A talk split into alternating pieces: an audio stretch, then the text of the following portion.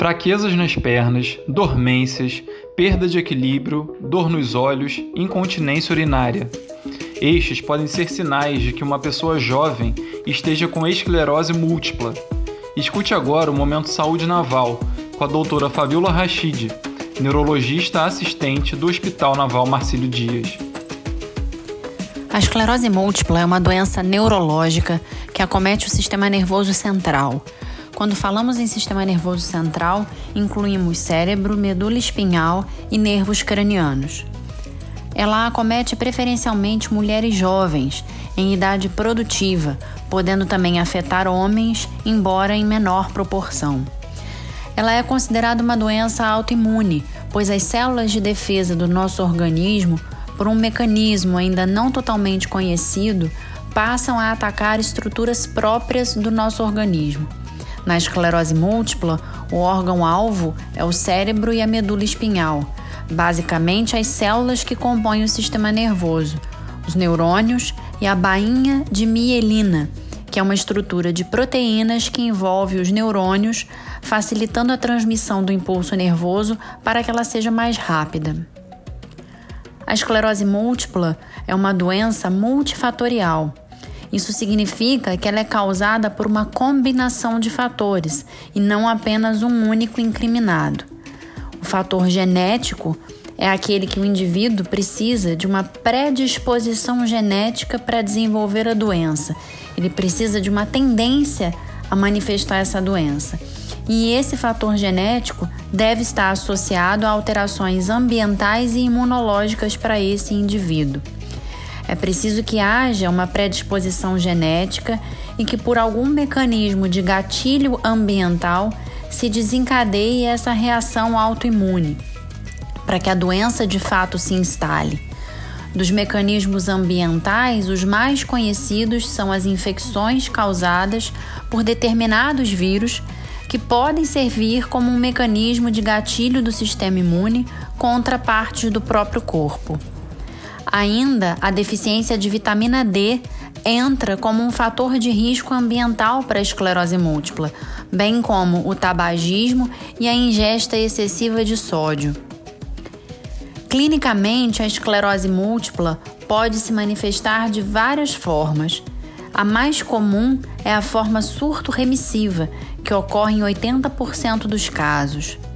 Essa forma clínica se caracteriza por sintomas e sinais neurológicos que surgem de forma súbita, aguda e podem entrar em remissão, ou seja, eles podem desaparecer mesmo sem um tratamento específico.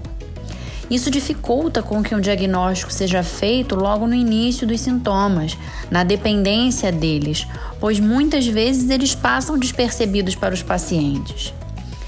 Dos sintomas neurológicos mais comuns da esclerose múltipla, nós temos a dormência ou formigamento nos membros, pode acometer braços ou pernas, assim como a fraqueza de braços ou pernas, causando dificuldade de marcha, falta de coordenação, perda de equilíbrio, embaçamento visual e dor ao movimento dos olhos até mesmo a falta de controle dos esfíncteres. E quando falamos em esfíncteres, falamos dos músculos responsáveis pelo controle do ato de urinar e evacuar.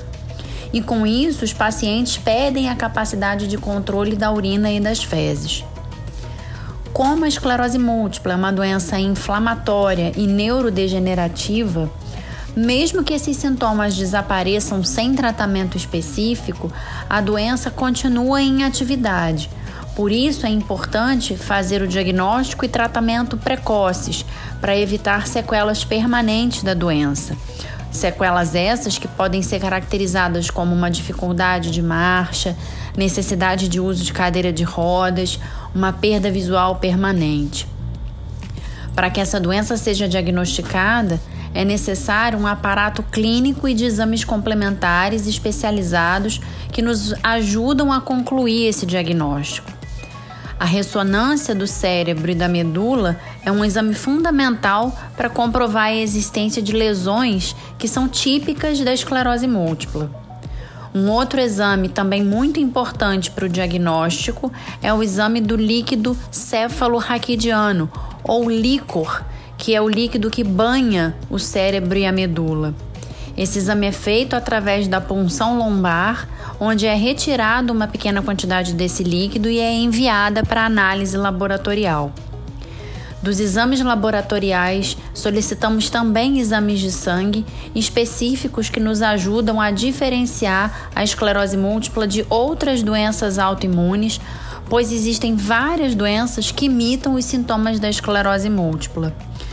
Todo esse raciocínio clínico, mais os exames complementares, vão nos ajudar a confirmar ou a excluir o diagnóstico da esclerose múltipla. Hoje em dia, e podemos falar isso com uma certa tranquilidade, o diagnóstico da esclerose múltipla não é mais considerado uma sentença de morte. Hoje em dia, temos um arsenal terapêutico que contempla o tratamento das várias formas de apresentação da doença seja ela mais branda ou mais agressiva, e a maioria desse tratamento é fornecido pelo SUS. O paciente pode viver uma vida mais próxima do normal possível, sem risco de sequelas graves, desde que diagnosticado e tratado o mais precocemente possível.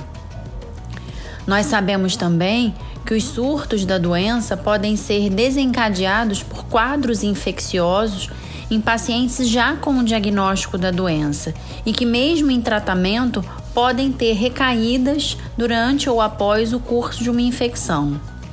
O momento atual em que vivemos de uma pandemia de Covid-19 causada pelo novo coronavírus é uma preocupação extra para pacientes com esclerose múltipla, tanto aqueles ainda não diagnosticados, mas com sintomas compatíveis com a doença, quanto principalmente naqueles diagnosticados, pois a infecção pelo coronavírus pode ser um fator desencadeante de surtos, assim como qualquer outra infecção viral ou bacteriana que acomete pacientes com esclerose múltipla. Então, neste momento, o cuidado desses pacientes nessa época de pandemia deve ser redobrado. Tem gente que acha que essa doença acontece mais em idosos, mas não é o caso, como você acabou de saber. 27 de maio, Dia Mundial da Esclerose Múltipla. Ouça podcasts de diversos assuntos no Momento Saúde Naval.